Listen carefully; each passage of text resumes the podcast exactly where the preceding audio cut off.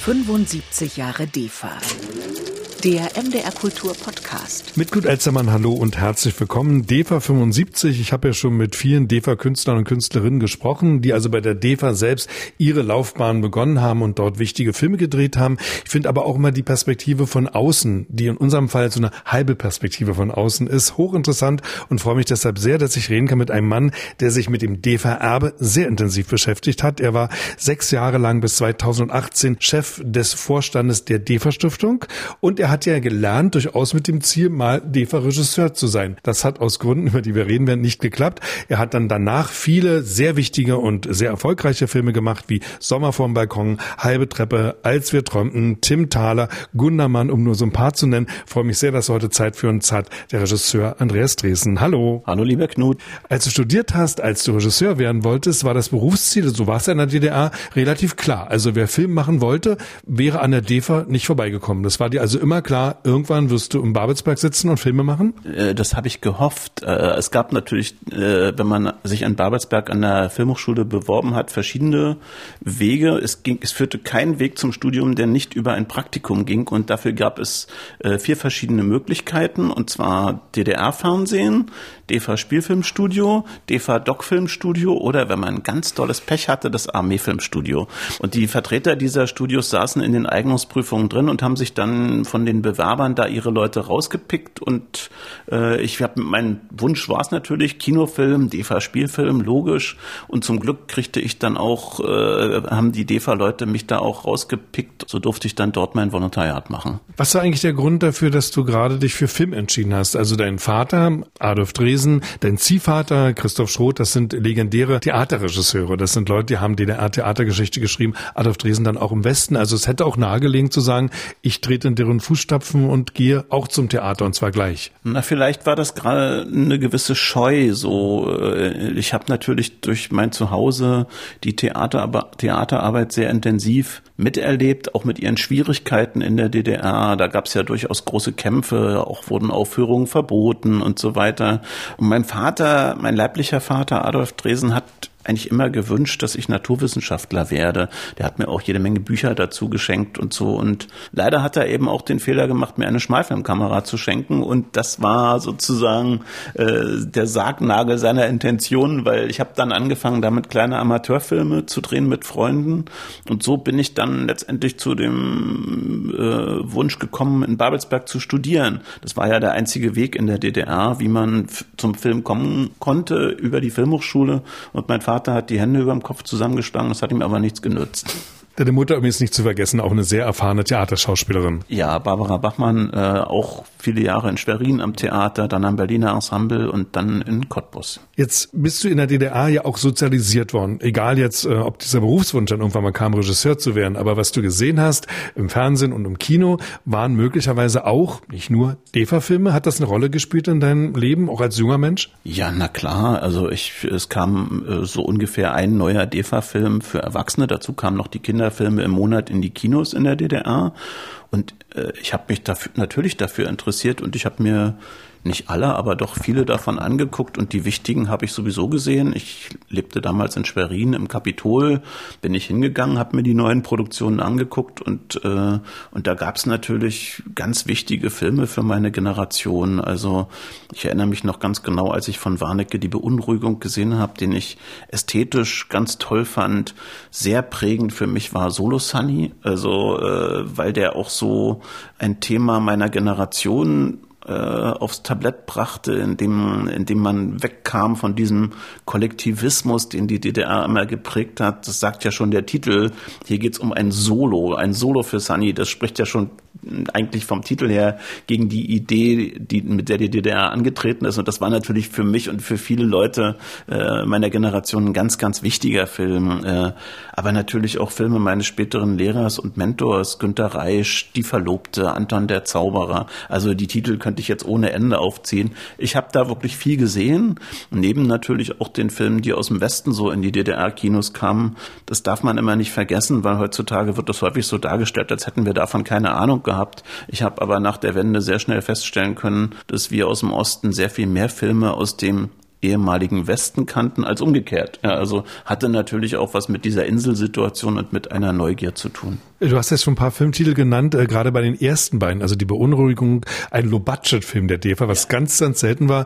Auch Solo Sunny, da dominiert ja fast eine dokumentarische Kamera, eine fast dokumentarische Sicht auf das Leben, das fast pur auf die Leinwand kam. Ich denke, das ist zum Beispiel eine Tradition, die für dich auch nicht unwichtig ist. Also dieser sehr realistische Blick auf das Leben. Ja, und eine Liebe äh, in gewisser Weise zu den einfachen Menschen. Also das aus vielen DEFA-Filmen Filmen spricht ja ein großer Humanismus und da kann man, wenn man so will, den Arbeiter- und Bauernstaat mal wörtlich nehmen. Äh, diese Figuren kamen in den Filmen eben vor. Auch Sunny arbeitet zwischendurch mal in einem in einem Betrieb so und man sieht sie bei der Arbeit so und äh, und da sind auch Arbeiterfiguren und und das fand ich immer wichtig und das ist bis heute auch für mich in meinen Filmen wichtig, von diesen Menschen zu erzählen, die letztendlich das Land am Laufen halten. Trotzdem, ich erinnere mich auch ganz gut daran, äh, dass DEFA-Filme auch bei mir manchmal so einen gewissen Widerstand überwinden mussten. Also du hast ja gesagt, es lieben auch westliche Filme, es lieben auch großartige polnische, ungarische und äh, sowjetische Filme in den Kinos, wollen wir nicht vergessen. Und dass man bei der DEFA oft so das Gefühl hatte, der ist schön, der Film. Es gab sogar manchmal den bösen Satz, obwohl er von der DEFA ist. Ich erinnere mich daran, dass das Publikum das manchmal sagte. Also beim eigenen Publikum mussten die Filme manchmal auch so gegen einen Widerstand anspielen? Ja, natürlich, weil das war natürlich staatlich gelenkte Filmproduktion, war es ja auch wirklich, muss man sagen. Und äh, ich habe mir auch die, die Propagandaschinken, die da ja nun natürlich auch entstanden sind, ganz klar, die habe ich mir natürlich nicht reingezogen. Auf die hatte ich keinen Bock so. Also ich gucke mir doch nicht irgendeinen Film über einen Offiziersbewerber an. Wenn es nicht Ete und Ali ist, der anders mit, mit dem Thema NVA spielt. so ne. Aber ich erinnere mich zum Beispiel an so einen Offiziersfilm, Drost hieß der, glaube ich, oder so. Äh, also und da gab es einen ganzen Haufen auch so ein Zeug natürlich. Und das hat natürlich Vorurteile genährt. Aber wie wir wissen, waren die, war die DDR-Bevölkerung Bevölkerung ja schlau im Herausfinden der Lücken so. Und äh, Ulrich Plenzdorf hat mal so schön gesagt, wenn im ND häufig Reisrezepte auftauchten, dann wusste die DDR-Bevölkerung, dass es Schwierigkeiten in der Kartoffelversorgung geben wird. So. Und so konnte man natürlich auch, also hat sich sofort rumgesprochen, wenn so ein DEFA-Film oder eine Theateraufführung oder auch eine Produktion des Fernsehens, wenn es da irgendwas Interessantes gab, was so ein bisschen gegen den Stachel lockte und dann sind die Leute halt trotzdem gekommen. Warum waren solche Filme wie Solo Sunny oder Paul und Paula so erfolgreich? Äh, dreimal darf man raten. Ja, also warum wurde ein Film wie Spur der Steine dann verboten? Ne, also das hatte natürlich eine Wirkung und diese Sachen waren natürlich in einer staatlichen Filmproduktion schwerer durchzubringen als beispielsweise an einem Theater, äh, weil das nicht so eine große Zuschauerzahl erreicht hat. Äh, da ließ man mehr gelten. Ne, also, aber diese Beispiele gibt es eben, wo Filme das geschafft haben und die Leute haben es dann eben auch gesehen. Also du sagst vielleicht zu Recht, es war mh, hm, schwerer als im Theater, es war aber wiederum leichter als im Fernsehen. Also da gab es dann durchaus mehr Freiräume, weil das Fernsehen noch ganz anders kontrolliert wurde. Äh, du hast äh, so ein paar Traditionslinien auch schon beschrieben. Ich finde, eine ganz wichtige, die ich auch bei dir sehe, ist die Arbeit mit dem Schauspieler, mit der Schauspielerin und einem bestimmten Schauspielstil. Also wenn ich irgendwas im Nachhinein an der DEFA liebe, sind es diese unglaublich gut ausgebildeten, charakterstarken, eigenwilligen Schauspieler, wo mir sofort unendlich viele Namen einfallen. Mit einigen hast du ja dann auch gearbeitet, denn Schauspieler nehmen ihre Tradition ja mit in ihr Spiel. Ja, das ist natürlich auch eine bestimmte Schauspieltradition, die in der DDR generell ja gepflegt und auch ausgebildet wurde. Ja, übrigens bis heute hängt es ja noch über in der Ausbildung an der Ernst Busch, wo viele der heute populären Schauspieler äh, ihre Wurzeln haben. Und das ist eben auch äh, natürlich ein bestimmter realistischer Ansatz, mit Figuren, mit Spiel, auch mit Begrifflichkeiten sogar umzugehen, ganz klar. Lässt sich trefflich drüber streiten, ob das immer richtig ist. Ja, also aber äh, ich habe da natürlich auch eine große Zuneigung. Allerdings habe ich später dann auch gemerkt im Verlauf meines Berufslebens, dass ich mich an manchen Stellen auch davon befreien wollte und hin wollte zu mehr Dokumentarismus, sage ich mal, auch im Spiel. Also wo man Haltungen vielleicht im Spielerischen nicht ganz so zelebriert, nicht ganz so ausstellt, sondern das eine größere Beiläufigkeit kriegt. So also das, was wir dann so später mit halbe Treppe oder Wolke 9 versucht haben, äh, wo ja auch zum Teil DDR-Schauspieler spielen, ne, also aber auf eine ganz andere Art so. Und äh, also äh, ich liebe das auch, diese alten Filme zu sehen. Äh, manchmal haben sie für mich aber auch was aus heutiger Sicht merkwürdig zelebrierendes so. Also das ist natürlich, wenn man einen Film heute so rausbringen würde, wäre das höchst ungewöhnlich. Aber da schwingt natürlich auch ein Zeitgeist mit, wie immer in der Kinogeschichte so. Man sieht ja auch jedem Sandalenfilm an, ob er in den 60ern, in den 40ern oder eben im Jahr 2020 gedreht wurde. Aber worauf du anspielst, hat vielleicht doch zu tun mit einer wiederum dann ganz positiven Tatsache, dass die fast alle vom Theater kamen, dass die wussten, wie man sich mit Rollen auseinandersetzt, lange Probenzeiten kannten, dass sie aber gleichzeitig natürlich dann sehr von Brecht geschult waren und gerne auch einen Vorgang schilderten, sich neben die Rolle stellten. Also das, was du so meinst, wo das Beiläufige manchmal fehlt, kommt sicherlich aus dieser Tradition? Ja, und äh, wobei ich das bis heute ja auch selber gerne mit Theaterschauspielern drehe so und ich finde das auch im Übrigen gar nicht kompliziert. Also die haben genug Berufserfahrung, dass man denen einfach mal sagen kann, mach's mal ein bisschen kleiner und dann machen die das kleiner. So, also das funktioniert eigentlich so gut wie immer. Und das Brechtsche, das stimmt natürlich. Das trage ich aber auch natürlich im, in den Knochen. Ich glaube, das haben wir alle so ein bisschen inhaliert. Aber es ist ja nun auch nicht der schlechteste Autor und ein bisschen Epik in manchen Erzählungen tut der Sache auch nicht schlecht. Ja. Und das ist ja später auch Brecht inszeniert, in Puntila in äh, Cottbus war das. Es kommt übrigens noch ein Zustand äh, dazu, der ganz merkwürdig ist, den die Leute gar nicht bewusst wahrnehmen, der aber wirklich der Rezeption manchmal etwas im Wege steht. Bei der DEFA wurde jeder Film nachsynchronisiert. Es wurde nicht original gedreht, äh, die Kamera war zu laut. Und ich finde, das erzeugt dann manchmal akustisch eine Dumpfheit, die sich dann auch auf den Gesamteindruck überträgt. Also das kann man so generell gar nicht sagen, weil ich habe zum Beispiel mein Praktikum 1985, 86 im mhm. DEFA-Studio gemacht und der Film, wo ich da mitgemacht habe bei Günter Reisch, wie die Alten sungen, ja. äh, da wurde mit einer geblimmten Kamera selbstverständlich O-Ton gedreht im Studio mit ziemlichem Aufwand. Aber tatsächlich, du hast recht, viele Szenen wurden synchronisiert und da hört man dann immer so, wie die Geräuschemacher arbeiten mhm. und so. Und das war natürlich damals, die meisten DEFA-Filme, wenn nicht sogar alle, waren auch Mono so. Und, äh, und wir, ich habe ja selber noch im Studio dort auch gemischt, auch kurz nach der Wende.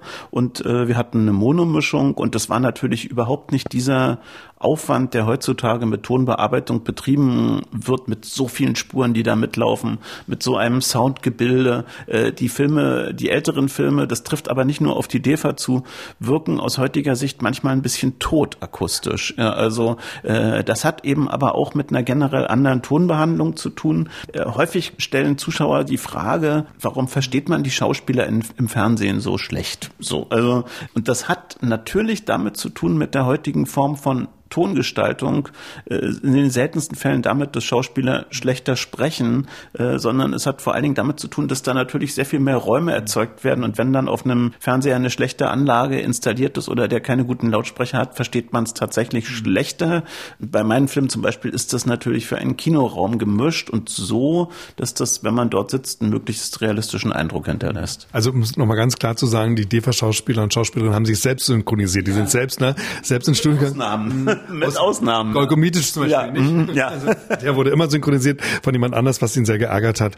Äh, aber das ist so eine Nebenbemerkung, die aber nicht unwichtig ist für den heutigen Gesamteindruck äh, von DEFA-Filmen. Du hast deinen großen Lehrer schon erwähnt, also Günter Reisch, der einige der schönsten DEFA-Filme gemacht hat, auch übrigens ganz unterschiedliche Genres bedienen konnte, der Humor hatte, der ergreifende Filme gemacht hat, wie Die Verlobte mit Jutta Wachrowiak, mit der wir ja auch einen Podcast gemacht haben. Was hat er dir eigentlich vermittelt dann auch? Also wie war euer Verhältnis Lehrer, Schüler? Wie war das damals? Das war ein so herzlicher, liebevoller, warmherziger Mensch und der fehlt mir bis heute, weil er kam immer, auch als wir längst kein Lehrer-Schüler-Verhältnis mehr hatten, sondern eigentlich Kollegen waren, kam er immer in den Schneideraum, hat sich diese Sachen angeguckt, den Rohschnitt, hat mit uns diskutiert und, äh, und das war immer ganz, ganz wunderbar. Und natürlich habe ich viel Handwerkliches von ihm gelernt, das kann man aber auch, wenn man sich die Filme anguckt, aber wenn ich mit ihm zusammen war, ich würde sagen, vor allen Dingen, was er mir mitgegeben hat, ist seine Menschlichkeit, die Art, wie er mit den Leuten umging, mit denen er gearbeitet hat, wie er mit den Schauspielern umgegangen ist, die Liebe, die er ausgestrahlt hat, dieses überhaupt nicht autoritäre so. Und da als ich damals im Studio stand und das erleben konnte bei Wie die Alten sungen, da saßen echt 20 Koryphäen von Schauspielern um einen großen Weihnachtstisch mit Erwin Geschonek, Arno Wischnewski, Barbara Dittus. Also es war wirklich die Creme de la Creme.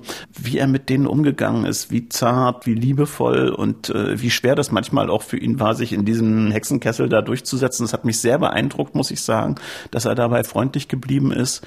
Und das fand ich das ist für mich prägend gewesen. Als du dann im DEFA-Studio gearbeitet hast, schon, hast du da manchmal vielleicht auch Bedenken gehabt, äh, deine Berufsentscheidung betreffend? Denn du hast den Riesenapparat gesehen, der auch eine gewisse Schwerfälligkeit hatte mit all diesen Festanstellungen. Man wusste genau, das Geld kommt, egal was passiert. Natürlich auch mit den politischen Umständen. Also, dass dann vielleicht doch mal so ein Punkt kam, wo du gedacht hast, ist es jetzt tatsächlich die richtige Berufsentscheidung, in der DDR Regisseur bei der DEFA zu werden? Äh das habe ich schon gedacht, aber das wusste ich eigentlich auch vorher. Und als ich mich dann dort wiederfand, hat mich das wiederum so fasziniert. Also das war ja auch ein unheimlicher Aufwand, mit dem dort Filme gedreht wurden. Sowas kennt man heute gar nicht mehr. Ja, auch von der Anzahl der Drehtage. Die Bedingungen waren toll. Ja, in riesigen Studios, in riesigen Settings.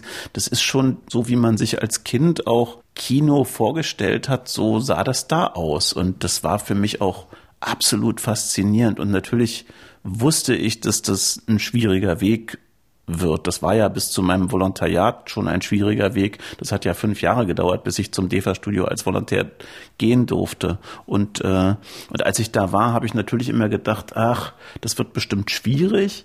Aber äh, Gott, schwierig ist alles im Leben. Man muss sich den Dingen stellen und, äh, und, und natürlich hat mir vieles in der DDR nicht gefallen, aber ich dachte, gut, wenn es mir nicht gefällt, dann muss man eben gucken, dass man es irgendwie geändert kriegt. Ich glaube, so haben viele gedacht und äh, und so ging es mir mit dem DEFA-Studio aus auch und ich dachte, naja gut, kommt Zeit, kommt Rat, wenn ich dann irgendwann da bin, wird sich das irgendwie finden oder eben nicht. Also klar, ich war jetzt auch nicht naiv, aber äh, ich habe natürlich das Beste gehofft und dabei das Schlimmste befürchtet. Um es kurz zu erklären, in der DDR machte man anders als heute das Volontariat vor dem Studium. Das war eine Voraussetzung, um überhaupt studieren zu können. Und ähm, weil du gesprochen hast von der Ermutigung, ich glaube, es hat natürlich bei dir auch was damit zu tun, dass du dann an der Filmhochschule diese Ermutigung eines Rektors hattest, der euch ja tatsächlich angeregt hat zu sagen, macht kritische Filme. Du hast doch kritische, sehr sehenswerte Kurzfilme in der DDR schon gemacht gemacht. Also wenn Lothar Bieski vielleicht nicht da gewesen wäre, wäre dann auch schon beim Studium möglicherweise eine Entmutigung eingezogen. Das hätte sicherlich gecrasht, da bin ich mir relativ sicher. So, es hat ja in gewisser Weise sogar gecrasht. Ich habe an der Filmhochschule einen kleinen Dokumentarfilm gemacht über einen jungen Soldaten, der zur NVA muss, musste. Habe den einfach die ersten zwei Monate dort begleitet. Äh, das ist ein 20-minütiger Kurzfilm und äh, als der dann rauskam, das war natürlich nicht das Bild, was man sich offiziellerweise von Armeealltag vorstellt, sondern sehr realistisches, gab es da einen Heidenärger und am Schluss musste ich zu Lothar Bieski ins, ins Rektorbüro. Das war Anfang 1989 im Januar, da kann ich mich sehr gut erinnern an diesen Tag.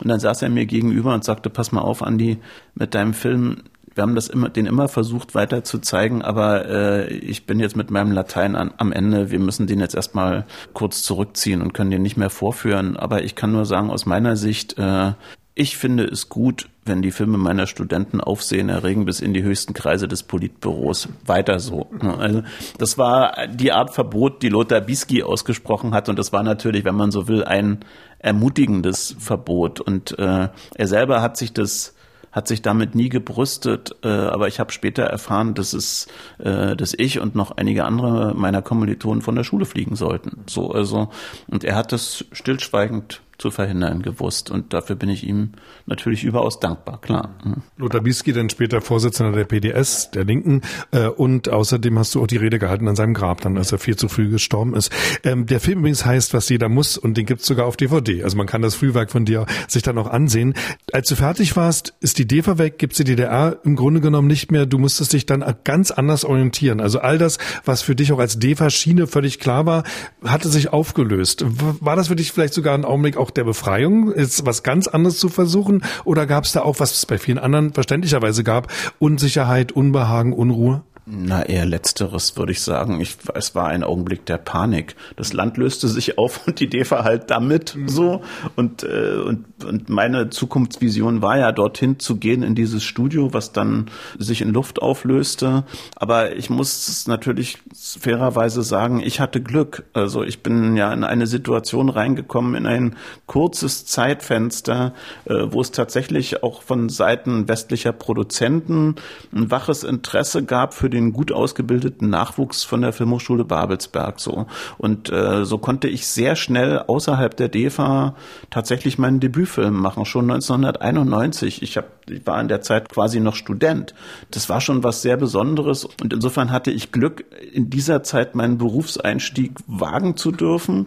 Vielen anderen Kollegen der DEFA ging es eben genau nicht so. Also äh, da sind mehrere äh, Generationen von Regisseuren einfach über die Klinge gesprungen und hatten keine Chance mehr, ihre Arbeit fortzusetzen. Natürlich die tollen älteren Regisseure und aber auch die mittlere Generation, die häufig vergessen wird. Also äh, Regisseure wie Maxim Dessau, Karl-Heinz Lotz, also Ulrich Weiß, also äh, die, die Kette ließe sich fortsetzen so und äh, das sind zerstörte Biografien, kann man sagen. Und woran lag's? Weil im Prinzip die Produzenten aus dem Westen kannten wenig DEFA-Filme bis gar keine. So, die wussten nicht, was sind das für Leute. Dann waren sie unsicher. Sie dachten natürlich, aha, die waren in diesem staatlichen Filmstudio. Vielleicht waren die irgendwie mit dem System liiert und involviert in irgendwas so ne. Und das hat so eine Berührungsängste produziert, nicht aus Bosheit, sondern einfach auch aus, aus Unkenntnis, würde ich sagen. Und das ist sehr tragisch, weil äh, eine ganz, also da sind Künstlergenerationen dran zerbrochen, muss man sagen, was auch teilweise zu großen Verbitterungen geführt hat. Ich habe dann später, ich bin ja Gründungsmitglied der Deutschen Filmakademie, verzweifelt versucht, ostdeutsche Kollegen, ehemalige DEFA-Kollegen in die Filmakademie zu holen. Ein paar sind gekommen, aber das sind natürlich die, die auch nach der Wende weiter mitgemischt haben. Monika Schindler, die Schnittmeisterin, Wolfgang Kohlhase, der tolle Drehbuchautor, Günter Reisch kam selbstverständlich in die Filmakademie, ja, aber überwiegend auch auf persönliche Einladung hin schlug mir massive Verbitterung entgegen, wo mir gesagt wurde, mit uns will man doch sowieso nicht zu tun haben und so. Und ich habe dann immer nur gesagt, das stimmt doch gar nicht, sage ich, weil also wir laden euch doch ausdrücklich ein. Seid dabei, kommt her, trefft die Kollegen, dazu ist die Akademie da. Ja, also äh, und wenn man sich trifft, vielleicht ergeben sich daraus auch Möglichkeiten so. Und das war, da habe ich erst mal gemerkt auch, was das für ein Scherbenhaufen ist. Auf der einen Seite ähm, ist die Ursache sicherlich das, was du gesagt hast, also dass man die einfach nicht kannte, dass man nicht wusste, was haben die für Filme gemacht, welche Qualitäten haben sie. Auf der anderen Seite aber natürlich auch die Schwierigkeit, sich ab einem bestimmten Alter in so ein neues System einzudenken. Filmförderung, Fernsehanstalten, äh, Produzenten, also dieses das ganze Wirrwarr, mit dem du und andere Leute jeden Tag zu tun haben, ist natürlich absolut ein undurchdringlicher Dschungel gewesen. Ja, natürlich, ganz klar. Also und äh, einige, ich habe die Namen schon gesagt, hatten natürlich auch Glück, dass Produzenten von sich aus auf diese Leute zugegangen sind. Frank Bayer könnte man auch noch nennen, äh, der dann nachher Filme gedreht hat. So äh, äh, gibt noch ein paar andere. Manche sind auch dann zum Fernsehen gegangen. So, es ist nicht die Masse tatsächlich so. Und ich kann natürlich verstehen, dass das schwer ist, sich mit Mitte 50, Anfang 60 in so ein System der Filmproduktion reinzufinden, wenn man es eben 30 Jahre lang anders gemacht hat. Ja, also das ist eine große Hürde und ist selbst für mich, der ich, der ich das jetzt schon seit vielen Jahren mache, nicht leicht zu durchschauen und äh, sicherlich ist es auch daran gescheitert. Jetzt warst du also lange Chef der DEFA Stiftung, also des Vorstandes dort. Warum hast du das überhaupt gemacht? Also du hast so viel aktuell auch zu tun. Du drehst äh, ständig neue Filme, du unterrichtest auch, bist Verfassungsrichter in Brandenburg nach wie vor. Aber diese Tätigkeit, die ja eine bewahrende ist, eine aufarbeitende, warum war dir die so wichtig? Na, beides bewahren und fördern ist ja auch so mit ein Motto der DEFA-Stiftung und das fand ich toll. Also dieses Filmerbe, was ja im Prinzip eine abgeschlossene Sammlung ist, sozusagen zu bewahren für die Nachwelt. Ich finde die Beschäftigung mit Filmgeschichte immer spannend, so, also, und die DDR-Filmgeschichte öffnet ein Fenster in eine Welt, die häufig in den heutigen Medien sehr klischeebeladen dargestellt wird und natürlich muss man auch gucken, bei den DEFA-Filmen gibt es natürlich auch Sachen, die einen auf die falsche Fährte führen. Wir haben schon über über die Propagandafilme gesprochen. Ja, also, aber auf der anderen Seite ist es natürlich toll und es ist eine tolle Zeitgeschichte und Kunstgeschichte, diese Werke zu bewahren und zu gucken, werden die auch digitalisiert, dass die in den, in den heutigen technischen Möglichkeiten verfügbar gehalten sind. Und auf der anderen Seite natürlich, indem dieses Erbe weiter abgespielt wird, hat man den Doppeleffekt, dass durch das Abspielen dieser Filme natürlich auch Einkünfte generiert werden und diese Einkünfte die DEFA-Stiftung wiederum verwenden kann, um beispielsweise Nachwuchs zu fördern. Und da gibt es die Preisverleihung, die jedes Jahr im Herbst stattfindet. Aber es gab bevor ich kam. Leider, das ist, liegt seit einiger Zeit brach, äh, weil die finanzielle Situation nicht so gut ist. Aber es gab tatsächlich auch dort eine angebundene Förderung, wo Projekte gefördert worden sind, auch Filmprojekte. Das ist natürlich immer noch meine stille Hoffnung, dass die finanzielle Situation der Stiftung sich wieder so erholt, dass auch diese Förderung wieder möglich ist. Und das finde ich eine tolle Kombination. Bewahren und fördern. Es gibt auch Preise bei Festivals zum Beispiel, also die auch eine Art von Förderung sind natürlich für die Filmemacher und Filmemacherinnen. Noch ein letztes Wort auch zu diesem Erbe der DEFA. Ähm, ich denke, es ist eine gute Grundlage, wie du schon gesagt hast, um über DDR nachzudenken und zwar mit dem, was die DEFA erzählt, auch mit dem, was sie verschweigt. Auch wenn man die Lücken dann sieht, Dinge, die nicht berichtet werden, über die nicht gesprochen wurde. Auch das ist ja ein Thema, das man finden kann. Und ich denke, auf der anderen Seite, ich selber merke es bei mir, man wird vielleicht sogar etwas nachsichtiger. Also wenn ich die Filme heute sehe, die mich damals vielleicht sogar geärgert haben, dann sehe ich den Kampf um jeden Satz. Ich sehe diese kleinen Triumphe, diese wunderschönen Sätze, die man dann doch untergebracht hat. Äh, was man, man damals vielleicht manchmal mit Ungeduld sah, sehe ich heute sogar mit einer gewissen Nachsicht. Wie geht's dir, wenn du generell alte DEFA-Filme siehst? Ja, na, ich bin natürlich auch mittlerweile nicht mehr der Allerjüngste und das verbindet sich bei mir auch mit Lebenssentimentalitäten, ganz klar. Ich gucke zurück in diese Welt, manchmal auch ein bisschen befremdet, das muss ich auch sagen. Also dieses Gefühl gibt es da durchaus auch. Manchmal finde ich es auch ästhetisch ganz katastrophal, ehrlich gesagt, so, wenn man dann so manchmal so guckt, was ist in der gleichen Zeit keine Ahnung, in Italien, Frankreich für ein Kino entstanden. So, ich vermisse manchmal bei der DEFA so eine gewisse Frechheit im Erzählen. So, also das habe ich im Übrigen auch selber gemerkt, als ich die Filmhochschule verlassen hatte und dann in diese neue westliche Filmwelt kam, wo ich mich erstmal emanzipieren musste. Auch ein bisschen von dem traditionellen Handwerk, was ich gelernt hatte. Und natürlich auf der anderen Seite rührt es mich. Mich rührt es, diese, diese Filme zu sehen. Mich rührt es, die Schauspieler zu sehen. Mich rührt es vor allen Dingen, Dingen die Form der Sprache zu erleben, die Wahrheit zwischen den Zeilen gesucht hat. Und manchmal führt das zu ganz subtilen Ergebnissen, weil diese Form der Sprache natürlich auch indirekt sehr künstlerisch Wahrheiten verkündet, die dadurch gerade über das Gegenwärtige hinausstrahlen ins Allgemeingültige. Heutzutage findet man das natürlich Jahr für Jahr in den tollen Filmen, die aus dem Iran kommen, die sich einer ähnlichen Sprache bedienen müssen, um ihre Geschichten zu erzählen. Und das finde ich hochinteressant und eben nicht nur filmgeschichtlich, sondern auch rein menschlich und natürlich in Kenntnis der Künstler, die dort gearbeitet haben und bei denen hatte ich bei vielen vielen das Glück, sie später kennenlernen zu dürfen, rührt mich das eben auch, weil ich diese Kämpfe, genau wie du es eben beschrieben hast, da sehe. Andreas Dresen, er wäre beinahe DEFA-Regisseur geworden. Er ist es nicht geworden, weil ihm die DEFA abhandengekommen ist, aber er ist dann im wiedervereinigten Deutschland einer der wichtigsten Regisseure der Gegenwart geworden, ohne je zu vergessen, woher er gekommen ist. Vielen Dank, Andreas, für das Gespräch. Vielen Dank, lieber Knut.